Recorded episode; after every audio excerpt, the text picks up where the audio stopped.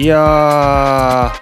ー夏休み F1 入ったんですがドライバーのねマーケットがこんなにねバタバタ動いていくとはねちょっと予想してませんでした。はい。というわけで皆さんどうもおはようございます。桐野都です。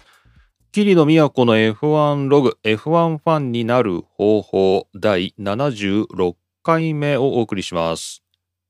これどっから話せばいいのかちょっとよくわかんないんですけど、まあ、また後でニュースをいろいろ追いかけていきたいとは思うんですが、まあまあじゃあまずはちょっと夏休みってところからね話しましょう。ね。えー、っと前回この F1 ログを配信したのがフランスグランプリの週末でしたね。7月の24日ぐらいだったと思います。で、その後翌週ハンガリーがありますよということで、まあ、ハンガリーグランプリ7月31日決勝で夏休みに入ったということで、まあ、ファクトリーは各チーム占めていると思うし、まあ、ドライバーも基本的にはお休みっていうことで1ヶ月、まあ、丸々本当にね夏休みがあるんですよね。ただしですね、まあ、その間にドライバーの移籍が、まあ、動いているということでうんと、まあ、これどっから始まったのかっていうのは、まあ、各社いろいろ解説記事が出てますがまずはセバスチャン・フェッテルが引退を表明したというのがこれ夏休み前の話ですよね。で記者会見的にはこうメディアがこう直接フェッテルの話を聞けたのはハンガリーグランプリの週末だったかなと思います。7月末ですね。まずセバスチャン・フェッテルが引退をするっていう発表をしましてでその今のアストン・マーチンの席が一つ空いたということですよね。でじゃあここに誰が座るのかなみたいな話で、まあ、これから動くのかなと思ってたらアロンソがアルピーヌからアストン・マーチンに移籍するという発表があったと。でまあそれもバタバタちょっとごたごたしまして、えーまあ、アルピーヌはそれを、まあ、ニュースで知ったっていうねことになってまして、えー、えアロンソいなくなるんだみたいなことを、えーまあ、アルピーヌはニュースで知ったと。じゃあアルピーヌ誰が座んのみたいな感じでまあどんどん玉突きがね起きていくと、まあ、そういうことになったわけですよね。でまあちょっとその辺はまたニュースで後から追いかけようと思いますけれども、まあ、まだ実は全然落ち着いてなくて、えー、昨日かな？これ F1 の公式のページなんですけどフォーミュラ 1.com にもこのドライバー移籍の、えー、このマーケットが一体どうなっていくんだろうねみたいな、えー、そういう特集記事が出てます。はい。アナリシスっていうね分析。ピアストリー、リカルド、ウィリアムス、and more。ね、Why is next for F1's 2023 driver market? ということで、2023年のドライバー市場ですね、ドライバーの関取は一体どうなっていくんだろうね、みたいなですね、そんなのが、まあ、フォーミュラ 1.com にもちょうど出てるっていう感じです。はい。まあ、この辺りはいくつか気になったニュースがあるので、後から追いかけていこうかなと思います。というわけで、まあ、長々とオープニングで喋っても仕方がないので、この後もいつも通り、えー、ニュースを、まあ、適当にですね、目についたものを、まあ、ゆるゆるとお送りしていきたいと思います。でその後、メッセージたくさんいただいておりますので、まあ、メッセージご紹介しつつ、まあ、皆さんとコミュニケーション取れたらいいかなと思います。というわけで、今回も桐野都がお送りします。F1 ログ、F1 ファンになる方法、よろしくお願いします。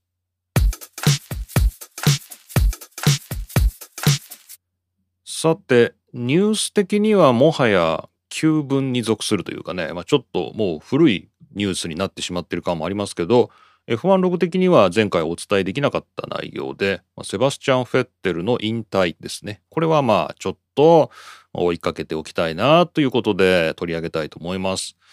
でまあいろんなニュースが出てるんですけど、まあ、彼の言葉を引用して語っているものとしてはこの2つ挙げておきたいと思います。まずはモータースポーツ .com でこちら日本語です。ベッテル引退を決断した背景を語るっていうですね、まあ、こちら2022年7月28日の記事ですね。で、えー、もう一つがレースファンズ .net の、えー、こちらはハンガリーグランプリでの、まあ、やはり7月29日の記事です。Uh, it hurts me people like Charles and Max don't have freedom I have 自分が持っていたような自由をシャルルやマックスが持っていないということは、まあ、自分を苦しめると傷つけているというですねそんなようなえー、F1 を引退するという理由を、まあ、ベッテルが語ったというですね、まあ、そんなような記事ですね。こちら英語です。まあ、一応この2つを引っ掛けておきました。はい。で、まあ、内容なんですけど、うんとですね、まあ、どちらも、まあ、彼が直接語った言葉を引用しながら、まあ、記事が組み立てられています。で、中身的には、そうですね、まあ、どちらも、こう、コース以外の人生っていうのかな、このサーキット以外での人生っていうのを考えて、えー、引退することにしましたっていうですね、まあ、そんなような内容になってます。はい。ただまあそのサーキットの外側に一体何があるのかっていうところで、まあ、いくつか種類があるのかなという感じでこれはフェッテルが語っていることをまあ客観的に整理しますとまず一つ目には環境問題とこれはまあどの記事でも大きく取り上げられています。まあ、彼が偽善者、ね、ハイポクライトだと、まあ、偽善者であるということをまあ認めてるんだっていうようなことで、まあ、レースのドライバーをやりながら環境活動もするっていうのはなんかおかしいんじゃないのかっていうようなことをまあ周りから言われてて、まあ、自分は偽善者ですっていうようなことでね、まあ、そういうポジションでずっと活動してきたわけなんですけど、まあ、この環境問題っていうものに関しては、まあ、これから、えー、子どもたちのことを考えたりあとは若いドライバーたちのことを考えて、えー、今後はももっと取り組んでいかなきゃいけないんだっていうですね、まあ、そんなようなことを、まあ、フェッテルは、まあ、全体的には語ってますね。でそのどんなところで出てくるかっていうことなんですけどこのレースファンズ .net のこのヘッドラインになってますけどこのまあシャルルやマックスが持っているようなえ違う違う。えっ、ー、と自分が持っていたような自由をシャルルやマックスが持ってないっていうですね。まあそんなようなことがこのレスファンズノットネットのこの見出しに出てるんですけどこの自由って何のことかなっていうのはねこれちょっとこのヘッドライン読んだだけだとわからないんですよね。で中身ずっと読んでいくとあこれ環境問題のことなんだなっていうことがねわかるんですよね。ヘッドラインだけ読むと、まあ、最近のドライバーって契約でねいろいろこうがんじがらめになってたりとか、まあ、ソーシャルメディアで監視されてたりとか、まあ、そんな感じで、まあ、自由がないと、まあ、昔のドライバーはもっと自由だったみたいななんかそういう一般的な話なのかなっていうふうになんとなくミスリードさせるようなヘッドラインになってて、まあ、これ抜き出し方なんだけど、えー、本文を読むとあのそういうなんかプライバシーがとかなんかそういう意味の自由ではなくて、えー、環境問題の悪化っていうの？これからどんどんどんどんこう環境が、まあ、悪くなっていくっていうような、まあ、ことを念頭に国とか地域とかがいろいろこう個人の生活に、えー、口を出してくると。どんどんね。でそういうことになってくると本当は自分はこういうことがしたいのに、まあ、そういうことができないみたいなこう人生に対する妥協を若い世代はどんどん強いられていくだろうと。でそれが F1 で言えば今の新世代の20代のドライバーフェルスタッペンとかルクレールとかノリスとかラッセルとか、まあ、そういう世代のドライバーっていうのはどんどんこう生活自分の人生がこうどんどんどんどんこう妥協を強いられていくだろうと。でこれから出てくる若いドライバーはもっともっと妥協を強いられるだろうと。ね、でそれは、まあ、なんでそういうことになるかっていうと、えーまあ、どんどんどんどんこう独裁的なね、えー、政策っていうのかなそういうのでこう個人の自由がま束縛されて、まあ、どんどんどんどんこう、まあ、自分がやりたいことがやれなくなってきちゃうよねと。だからまあそういうえことに関しては、まあ、もっと戦っていかなきゃいけないと。ね。あの自由を守るためには、えー、もっとこう環境問題に対して口を出すだけじゃなくて行動して今から変えていかないとどんどんどんどんこう若い世代が不幸になっていくんだっていうですね、まあ、そんなようなビジョンをフェッテルは持ってるみたいですね。なので、えー、まあなんかすごいそれはすごい個人的な何て言うのかな。こう感覚だからなんかすごいなんか説得力があるというか、まあ、なんか共感しますよね。なんかね、まあ、環境問題取り組むにはなぜ取り組むんだっていう時にね、まあ、もちろんみんなのためにいいんだっていうのはもちろんあるんですけどこう若いドライバーのね、えー、ためにもそれやんなきゃいけないんだっていうふうに考えているのがどうもフェッテルの今の立場のようです。はい。というわけで、えー、まあ、まずは一つは環境問題と。で、もう一個がもうちょっとプライベートな、まあ、家族っていうのかな。まあ、これは引退するドライバーがよく言うことかもしれないです。まあ、この前、ライコネも同じようなこと言ってたかなっていう気がするんですけど、家族と過ごす時間っていうものを、まあ、取りたいというような感じですよね。えー、まあ、子供の、まあ、面倒を見るし、まあ、奥さんの面倒も、面倒を見るっていうか奥さんともコミュニケーションを取るし、まあ、そんなようなことで、えー、まあ、もうちょっとこう家族と関わりたいと。まあ、そんなようなことも言ってますね。でまあそんなような、まあ、サーキットの外側がまあそれはそうですよね引退するわけですからサーキットの外側に、まあ、自分の関心が向いてきたんだっていうことで、まあ、すごく前向きな形で引退するんだと、まあ、ただそのどんなことをするにせよそれは挑戦だから、まあ、それはレースみたいなもんだとなので、まあ、自分はレースはやっていくんだっていうのはね、まあ、そんなような表現で、まあ、彼はこれからの人生をまあ綴っているのかなっていう感じがします。はい。というわけで、まあ、セバスチャン・フェッテルが引退するということでしたが、まあ、これはね、なんていうか、うーん、まあ、フェッテルのファンの人、僕の周りにもすっごいたくさんいるんで、まあ、その心中をね、察するや、まあ、いかなるものかという感じがしますが、まあ、僕自身は、まあ、そんなにですね、まあ、正直な話をすると、フェッテルが出てきて、まあ、別にそんなに応援してたっていうようなね、まあ、そんなめちゃめちゃ彼のことが好きだったとかもう彼のキャップを買ってかぶるとかねそれそういうなんか応援するみたいな押すみたいなねそういう瞬間っていうのは実はあんまりなかったかなって感じがします。まあでも彼がなんだろうずっとこうキャリアを続けていく中である意味レッドブルでもう若い時に、まあ、レッドブルファミリーの中で、まあ、レッドブルで頂点を極めてその後まあ、トップチームをまあもちろん回ってはいくんですけどなんというかこう制裁を書くというかね。こうあんまりこう鋭い走りみたいなものがこうバッと出てこないみたいなところででも逆になんかそういうところで共感していくっていうかね。なんかね。まあなんかそんなようなとこは僕にはあったかな。だから彼の頂点の時っていうよりはその後のところでなんかすごいうんなんかすごいなんていうかな。応援するっていう気持ちが芽生えたっていうかなんかそんなところがありましたね。なのでまあもちろん若くて才能あるドライバーがバッと出てきて勝ちまくるっていうねそれもすごく素晴らしいことなんですけど、まあ、やっぱ自分が年を取ってきたからだと思うんだけど、まあ、その後こうキャリアを続けていくっていうのかなこう自分でこうどうやって自分自身をマネジメントしていくかっていうところがなんかすごいフェッテルは参考になるっていうとすごいおこがましいですけど共感できたかなっていう感じがしましたね。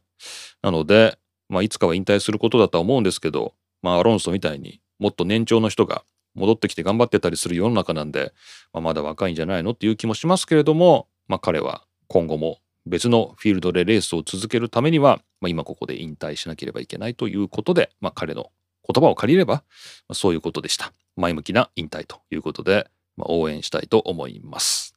はい。というわけで、えー、セバスチャン・フェッテルについてニュース2つご紹介しました。1つ目はモータースポーツ .com、ベッテル引退を決断した背景を語る7月28日の記事。そしてもう1つがレースファンズ .net の、えー、ベッテルが F1 引退の理由を語るですね。こちらも7月29日。どちらもハンガリーグランプリの週末でフェッテルから取ったインタビューをもとに書かれた記事をご紹介しました。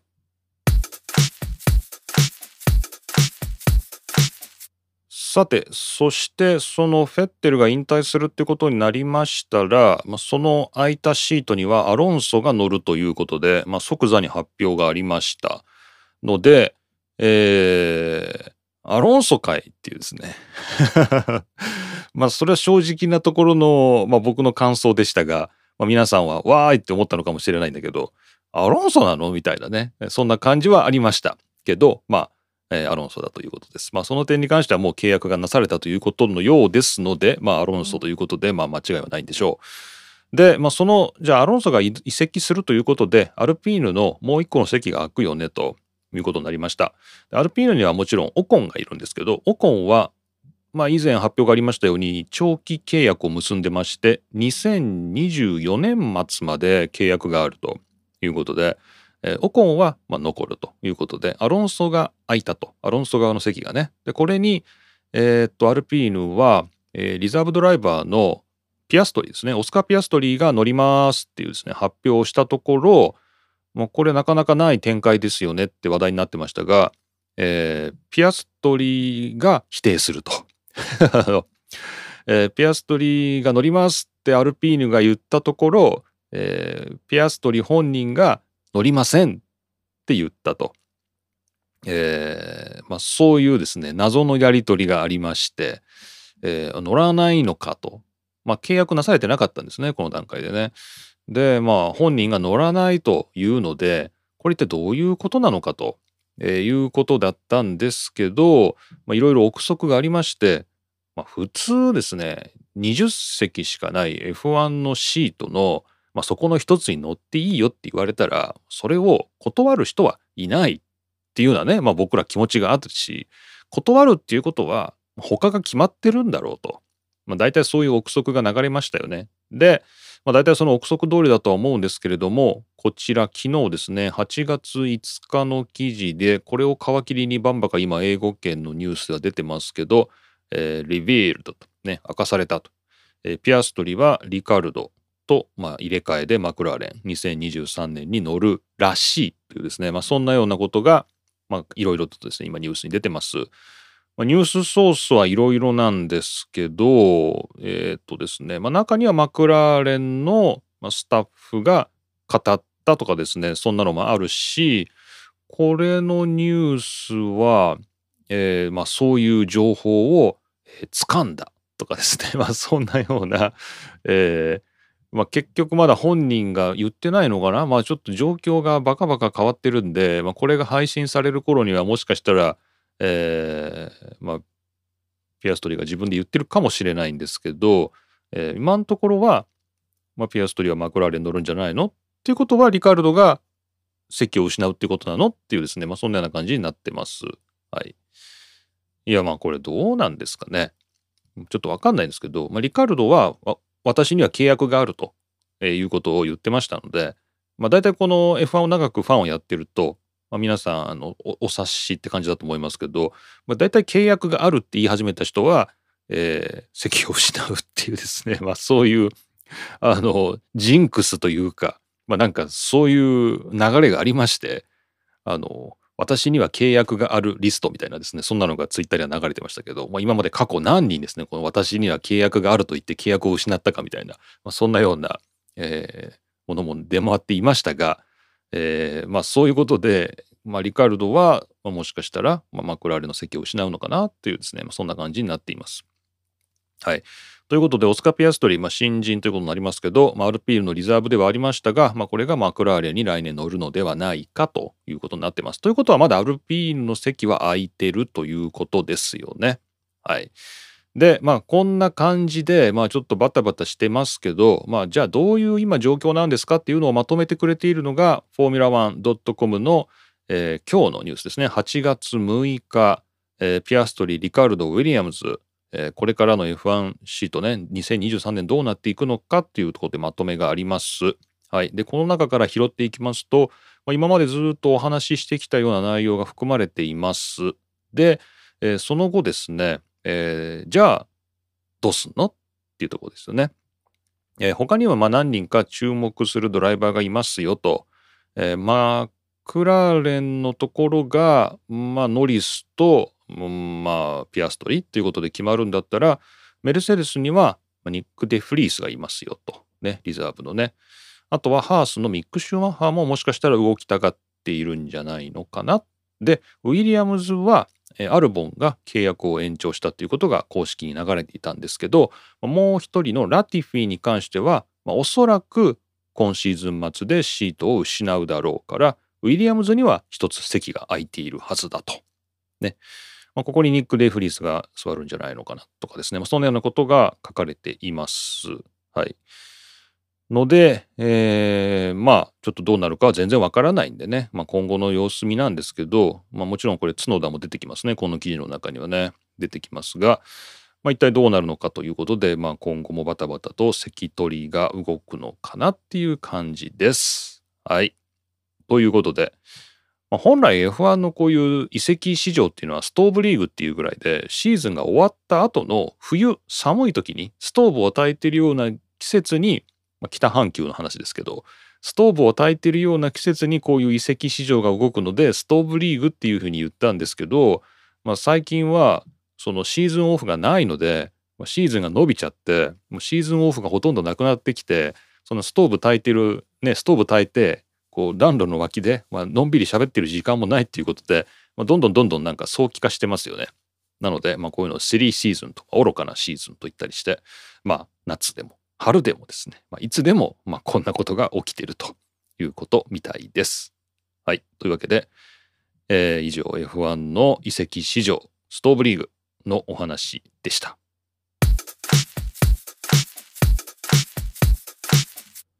はい、えー、W シリーズの鈴鹿のサポートレースがなくなったというちょっとこれ残念だなっていうニュースなんですけどご紹介しておきたいと思います。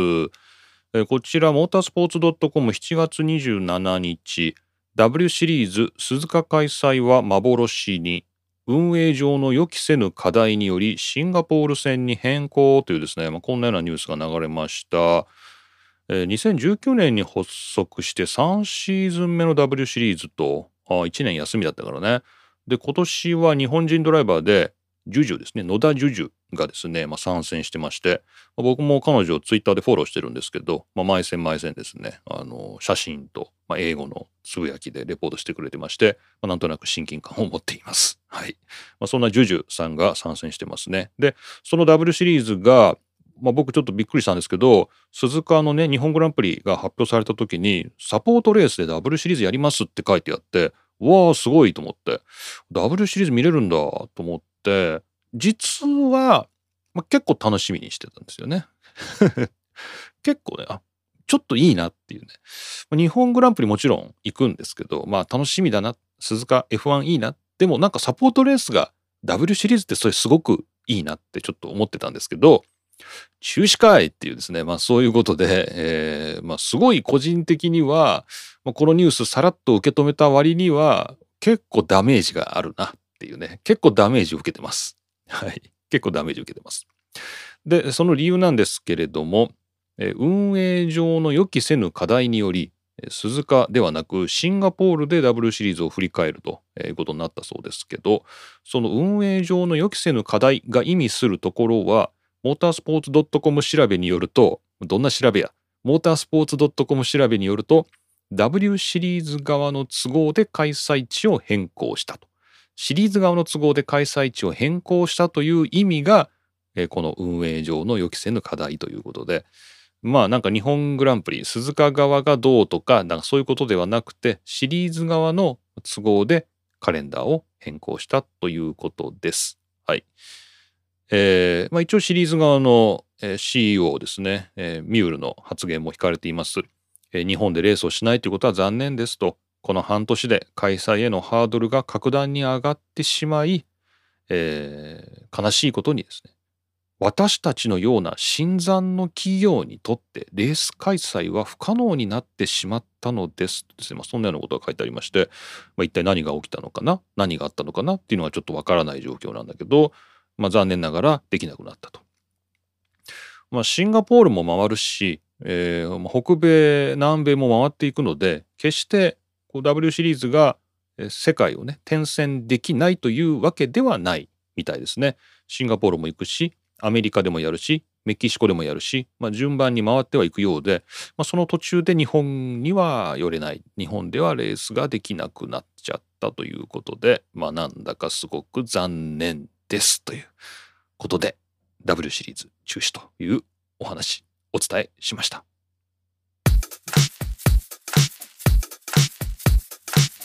その女性絡みではないんですけど最近 F1 の決勝後とかねそういうインタビューねところで、えー、ナオミ・シフさんが出てくるんですよね女性の方ですけどまあ、皆さんテレビにも映る時があるのかなと思うんですけど、まあ普段ねこう、まあ、クルサードが出てきたりねデビッド・クルサードが出てきたりとか、まあ、それこそ誰だろうフェリペ・マッサが出てきたりとか、まあ、そういう、まあ、元ドライバーっていうかねそういう人が出てくる時が多いような印象のあるレース後のトップ3のインタビューですね。そのインタビューにナオミ・シフさんというですね女性の方が、まあ、最近ちらちら出てくるようになってまして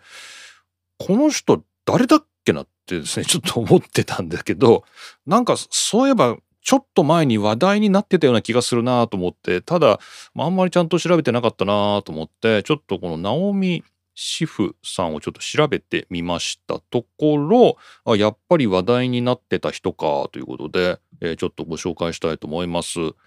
まあ、なんか髪型的には、まあ、ドレッドヘアなんですかね、まあ、結構、まあ、広がりのあるドレッドヘア今は違うのか今はなんかもうちょっとこうふわっとした感じの髪型ですけど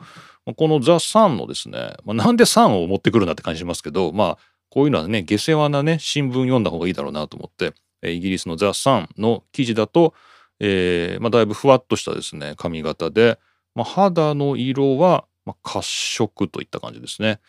で彼女は今28歳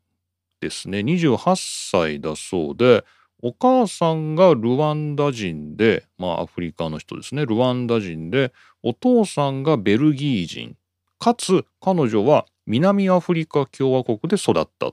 というですね、まあ、そういうバックグラウンドを持っている人だそうです。なるほど。で南アフリカでレースを始めて16歳の時からレースをやってて、まあ、その後カテゴリーによっては、かなり好成績を残しつつ、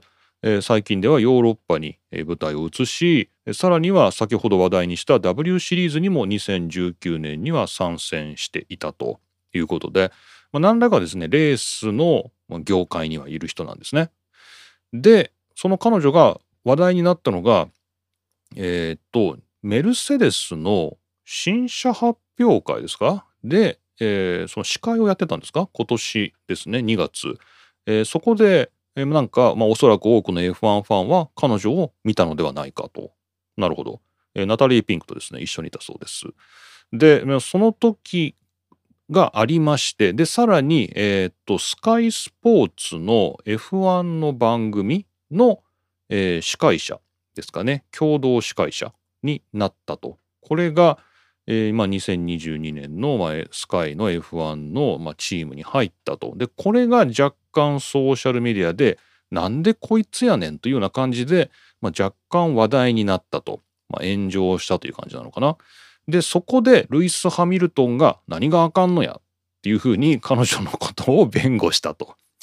まあそんなようなところですね僕がなんとなくなんかこの人話題になった気がするなってナオミ・シフってなんかどっかで話題になった気がするなと思ったのはその辺りの一連の経緯でした。はい、で、えー、まあそういう感じで、まあ、いろんな人が彼女の弁護をしてくれたりとかしてて、まあ、今はスカイスポーツの F1 のコメンテーターをやってるのかな。でたまにレース後の決勝後のえー、インタビュートップ3のインタビューに彼女が出てくるということみたいですね。なるほどなるほどなるほどまあいろいろと、まあ、面白いなと思いますけど、まあ、そういう感じで、まあ、最近の F1 の、まあ、決勝後のインタビューに女性の、え、このナオミ・シフさんが出てくることがたまにあるので、まあ、もしよかったらですね ちょっと気にしてみるといいんじゃないかなっていう感じです。というわけで、まあ、勉強になりました。えー、ザ・サン、ありがとうございます。えー、こちら、2022年の準6月か、6月17日の、えー、記事でした。えー、スカイスポーツの F1 プレゼンテーターのナオミ・シフは何者かというですね、サンの記事を紹介しました。さて、メッセージいただいています。夏休みに入ったからっていうわけではないと思うんですけども、まあ、結構たくさんメッセージいただきましてありがとうございます。この番組宛てのメッセージ、マシュマロ、リンクあります。この番組の詳細欄からお願いします。他、ツイッターでは、ハッシュタグ F1 ログをつけてつぶやいていただいても、こちらで拾えると思います。他、アットマーク、ドクターキリノですね。DR キリノ。こちら宛てのダイレクトメッセージやリプライ。これでも大丈夫。あとは E メールご存知の方は E メールアドレス宛てでも大丈夫です。というわけで今日もいろいろな、経路でいろんなルートですねメッセージいただいてますので順番に紹介していきたいと思います。まずツイッターのハッシュタグでいただきました。シャープ F1 ログ。こちら深夜 S さんですね。ありがとうございます。75回目聞かせていただきました。ありがとうございます。鈴鹿のチケットもゲットしました。ありがとうございます。ありがとうございましたな桐野さんはチケットどうされるんですか？ということでこちら D 席ですね。D を確保してありますのでまあなんかどうしますかね？D なんですよね D なんでこのグラスタ側からはまあ全く逆側になりますからねちょっとグラスタとの行き来とかちょっとめんどくさいなとかねそんなような感じもあるんですけどまあ D で D で楽しもうかなと思ってます。はい。また鈴鹿でねもしお会いできるチャンスがあればですね是非リスナーの皆さんともですねまあご挨拶できればなと思いますけどまあなんだかんだレースのねウィークエンド忙しいですしね、まあ、みんな座ってる席もね、まあ、バラバラだと思うんで、まあ、なかなか難しいかなと思いますけれども、まあ、ちょっとまた考えてみたいと思います。ありがとうございます。そしてこちらは、えーまあ、同じくツイッターでシャープ F1 ログ付きマナさんです。ありがとうございます。えー、アイアンブルーと聞いてこの動画を思い出しましたということで、えー、アンナ・テイラー・ジョイが、えー、 disgusted、えー、まあなんか、えー、ユニークなお菓子をね食べたりして、まあ、楽しむっていうそういう動画があるんですけど、まあ、こちらにアイアンブル出てきますねっていうことで、はい、出てきました。見てみました。出てきましたね。 Scottish。Very Scottish だったね。スコットランドっぽいよね、みたいな話で出てましたけど、まあ、まさにスコットランドの飲み物っていった感じです。日本では買えないですよね。買えないですよね。僕が2年前かな23年前にスコットランド行った時にこのアイアンブルー買って帰ってきたんだけどそれがずっと職場の冷蔵庫に500のペットボトルですけどね入っててつい何ヶ月前かな5月ぐらいからもう本当に疲れたっていう日に飲みました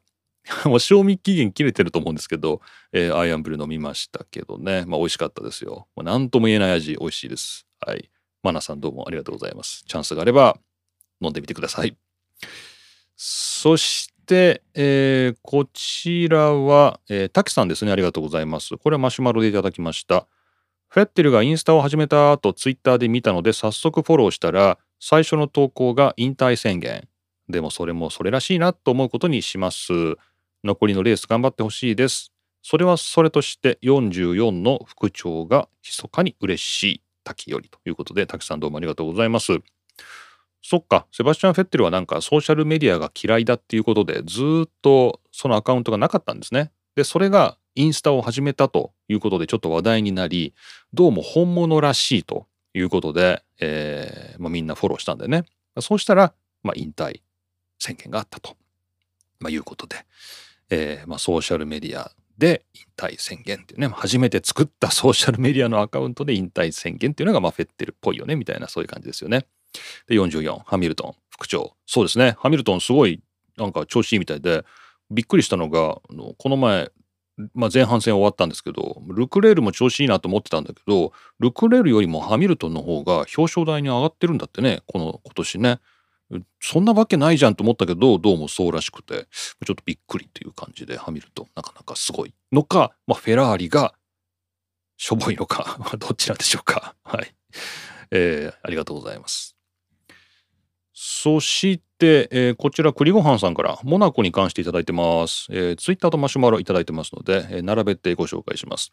えー、モナコがなぜ特別なのか問題についてですが、えー、自分は5月の末の開催日が自分の誕生日と重なることが多いです。街全体のお祭りムードと私個人の楽しい気持ちがリンクしてモナコが特別に感じますっていうですね、まあ、すごく個人的なそのアニバーサリー感がモナコと重なるっていうねこれ面白いですよね。でさらにですね、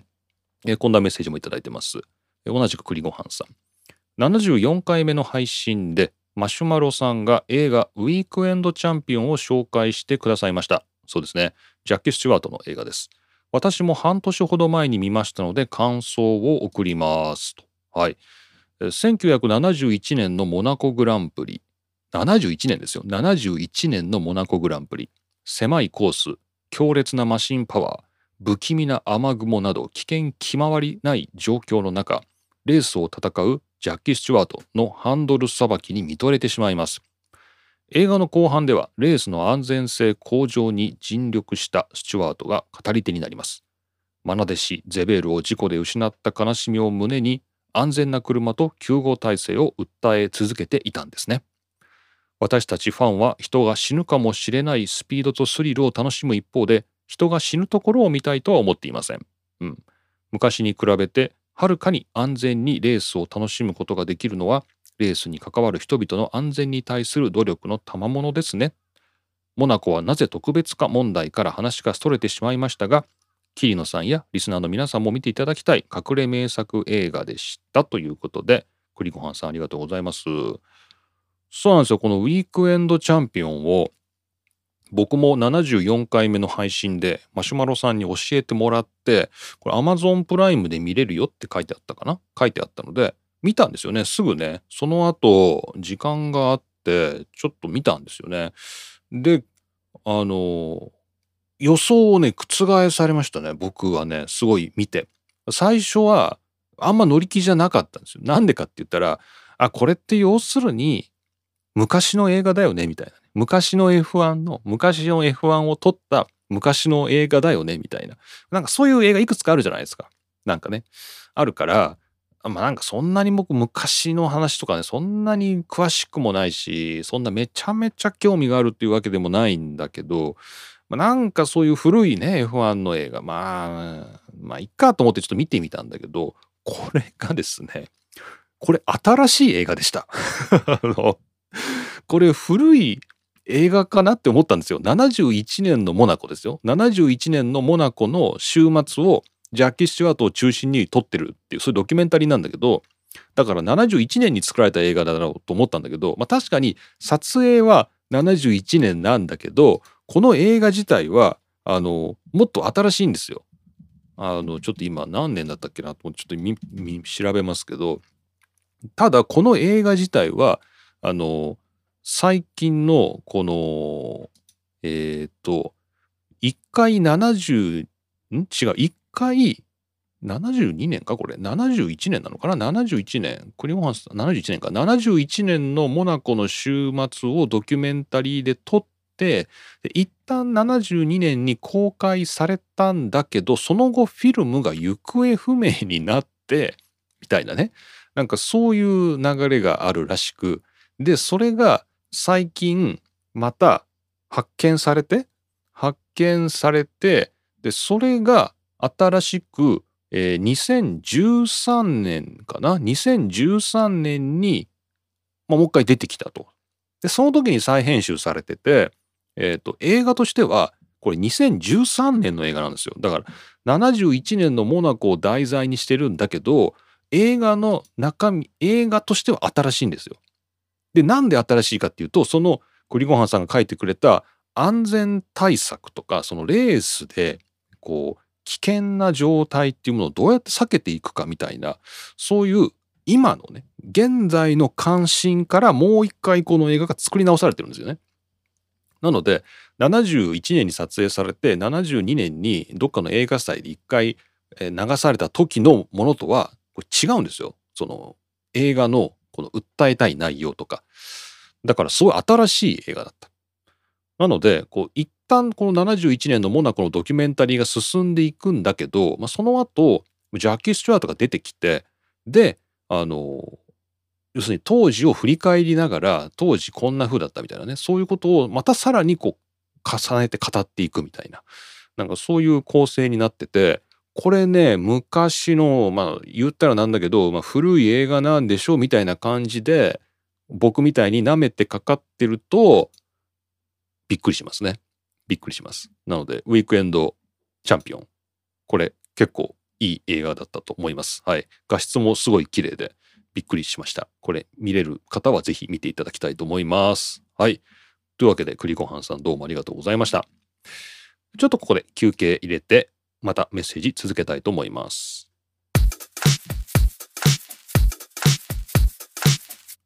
さて、こちらは E メールでいただきました。ハシーム1010さんです。お、お久しぶりです。ありがとうございます。お疲れの中、配信ありがとうございます。ありがとうございます。オーストリアグランプリでのフィジオセラピスト、パルクフェルメルール違反について思うこと。はい、あのパルクフェルメで、まあ、こうドライバーとマシンが隔離されてなければいけないっていうような、まあ、状況下でありながらまあ、何人かのセラフィジオが、まあ、そこに入って、まあ、ドライバーとやり取りをしたということで、まあ、ルール違反だということになったよねという話をしましたよね。えー、レース後のパルクフェルメ状態ドライバーに無許可の人物がコンタクトを取る行為は長きにわたり少しずつ緩くなって今のような様子になっていますよねと。おーなるほどね。私はレースが終わりパルクフェルメにマシンを止めたドライバーを見ているととりあえず早く軽量に行ってくれとマイグランプリ気になってしまいます。あそうなんだ。まあ確かにね。記憶する限り2、30年前は計量前にパルクフェルメのフェンス街から、えー、ねぎらいの握手をすることすら咎められていて薄い水色のシャツを着た FIA の人に連行されるようにまず計量に連れて行かれるのが常でした。なるほど。しかし近年はマシンの上で雄たけびを上げた後、まあ上げなくてもいいけどね、雄たけびを上げた後、フェンス前にぎっしりいるチームスタッフにダイブする。これが恒例ですが、まあ、そんな胸熱なシーンでも私はレーシングスーツのポケットにスタッフが何か入れてないかな？とそこばかり気になります。なるほど。つまりこうやっぱレーシングマシンっていうのはこう重量ですよね。これがすごくラップタイムに影響するのでもしかしたら規定よりも軽い重さで走り切った後それをごまかすために例えばドライバーのポケットに何か重しを入れるとかなんかそういう重量をごまかすようなことをやってやしないかっていうだからそれを防ぐためのパルクフェルメルールなのにわーいってわちゃわちゃわちゃってなってる時に何か不正が行われている可能性っていうのはあるんじゃないかっていうふうにやっぱこう長年のモータースポーツファンとしてはドキドキするっていうとこなんですよね。はい、エンタメとエンタメとしてのいいところとルールの厳格化特定の競技者だけがいらぬ損をすることなくファンも含めみんながなるべくハッピーで終われる運営を願いたいですね。そうですね。鈴鹿 F1 のチケット、桐野先生も鈴鹿 F1 に足を運ばれるようなら、現地でご挨拶できたら嬉しいと思うこの頃です。猛暑が続くようです。お忙しい中でもどうかご自愛ください。ということで、ハッシーム1010さんどうもありがとうございました。このあのねパルク・フェルメのところがさどれぐらいこう厳格に運用されてたのかっていうのはちょっともう昔のこと僕も覚えてないですけどなんかやっぱり厳しかったんだろうね 多分ねそれがこうなんかこうエンターテインメント的なところでこうどんどんどんどんこうここまでいいここまでいいみたいな感じで、まあ、緩くなってきたんじゃないかみたいなのはなんかすごい説得力があるねなんかね。で、それじゃあちょっといかんのではないのかっていうですね、まあそんなような感じの、まあちょっとドキドキするというハシームさんのお便りでした。これもなんかね、ちょっと僕思ったんですけど、あの、フェンスが一応ありますよね。でもなんか、そうは言ってもこの前のハンガリーとか、まあ、フランスとか見てても、なんか相当行き来できてません？なんかね、こう、あれだけお咎めがあったなと思いつつも、なんかやっぱレース後のなんか管理緩いような気がしてて、もうあんま変わってなくないみたいなことはちょっと思ってしまいましたけど、まあ、どうなるんでしょうね。まあ、今後もっとこうさらにドライバーを隔離してとりあえず計量させるとかね、まあ、なんかそういう風になるのかなっていう感じはしますが、はい。まあ、とりあえず計量してから行けばいいのかな？ダイブすればいいのかな？そういう話じゃないのか。はい。ということで、まあこれ長年見ていただいている方ならではのですね、ドキドキ感。はい。ありがとうございます。いや、鈴鹿はですね、まあ、日本グランプリもちろん行くんですけど、まあちょっとね、まあなんか、もし、こう、ご挨拶できたら嬉しいですね。はい。ちょっとまた考えてみたいと思います。というわけで、えー、こちらメッセージたくさんいただきましてありがとうございました。メッセージいろいろなルートで受け付けています。えー、マシュマロで、こちらリンク貼ってあります。えー、他ツイッターで E メールでですね、まあ、何らかテキストとして形が残る形でこちらに送っていただければ大変嬉しいです。よろしくお願いします。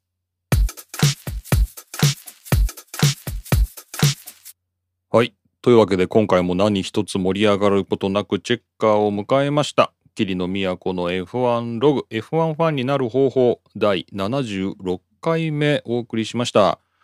この放送はシーズン4エピソード11になるそうです。はい。シーズン4エピソード11。いやまあこれでやっと今年半分終わったってこと？まあ、F1 のシーズン的には半分終わったってことか。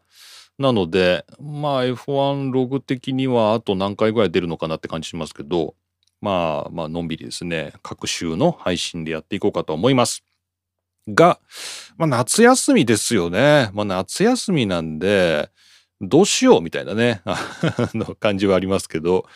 ちょうど2週間後が、島野鈴鹿出てて、僕不在なんですよね。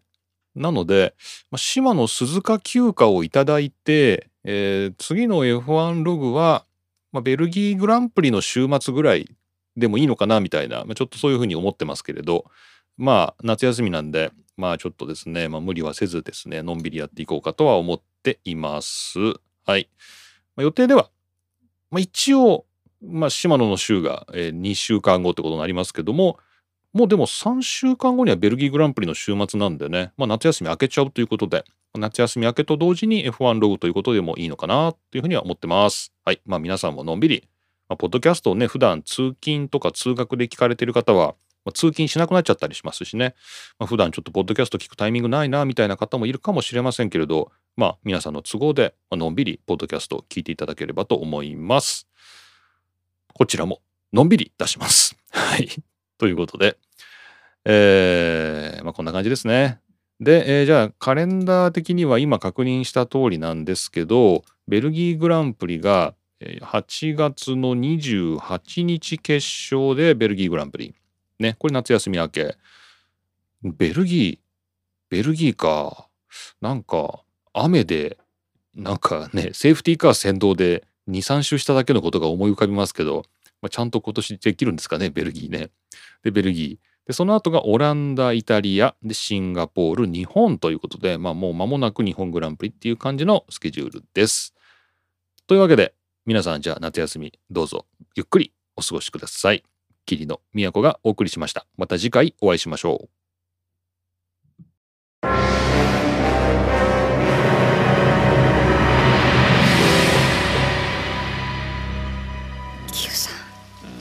Q さん。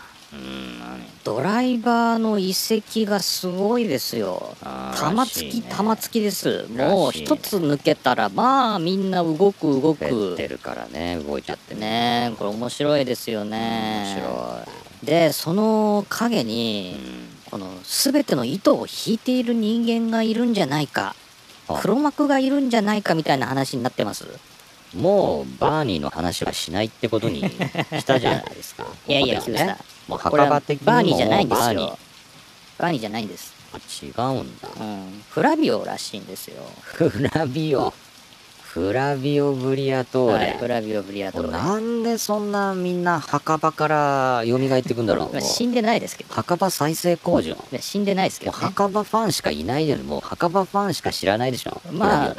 まあ確かに。いや問題だと思いますけどね。まあ若いファンは多分知らないしじゃあまあ上の人らもどうなんて感じですよね。フラビオ・ブリアトーレが糸を引いてるって言われてもね。ほんと墓場から糸引いてる感じするけどな。ねまあなんか要するにアロンソのマネージャーがフラビオ・ブリアトーレで、ね、で、ピアストリーのマネージャーやってるウェバーのマネージャーがフラビオ・ブリアトーレで、で、最近フラビオ・フラビオブリアトーレがパドックにものすごい頻繁に出入りをしてて、みたいな感じで、まあ、続々と彼が決めてるんじゃないかみたいな怖いことになってます。怖い。ホラーだ。いやもうほんとホラーですよね。ホラーだ。墓場、夏だわ。